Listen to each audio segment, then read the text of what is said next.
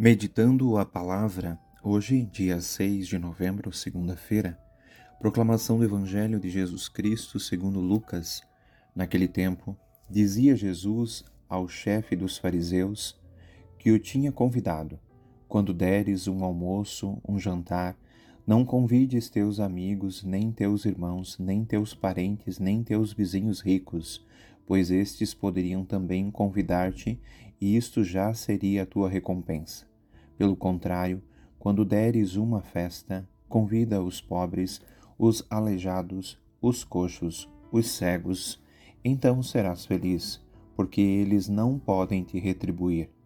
Tu receberás a recompensa na ressurreição dos justos. Palavra da salvação. É esquisito que Jesus contradizia tudo o que fosse expressão de grandeza e exibicionismo.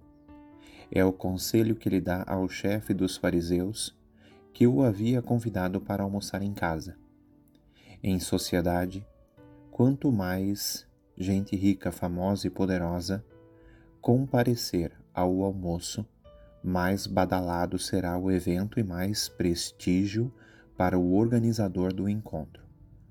O acontecimento fazia feliz o seu promotor. Mas Jesus desaconselha este costume, que é um vício social.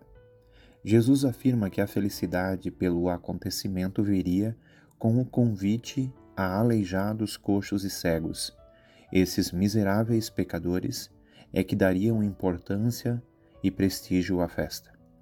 Jesus põe como condição de felicidade a classe dos convidados não era tanto um laudo e importante banquete que alegraria o anfitrião, mas a alegria e a felicidade viriam dos convidados mais simples.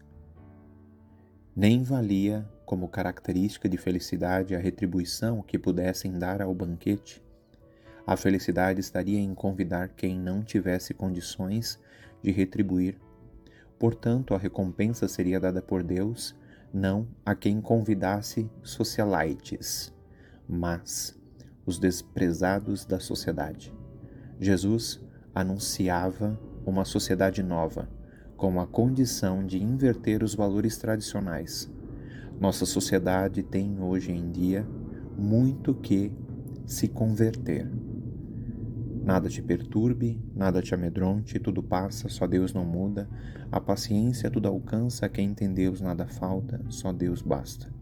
Por intercessão de Santa Rita, Deus te abençoe, te proteja e guarde. Pai, Filho e Espírito Santo. Amém.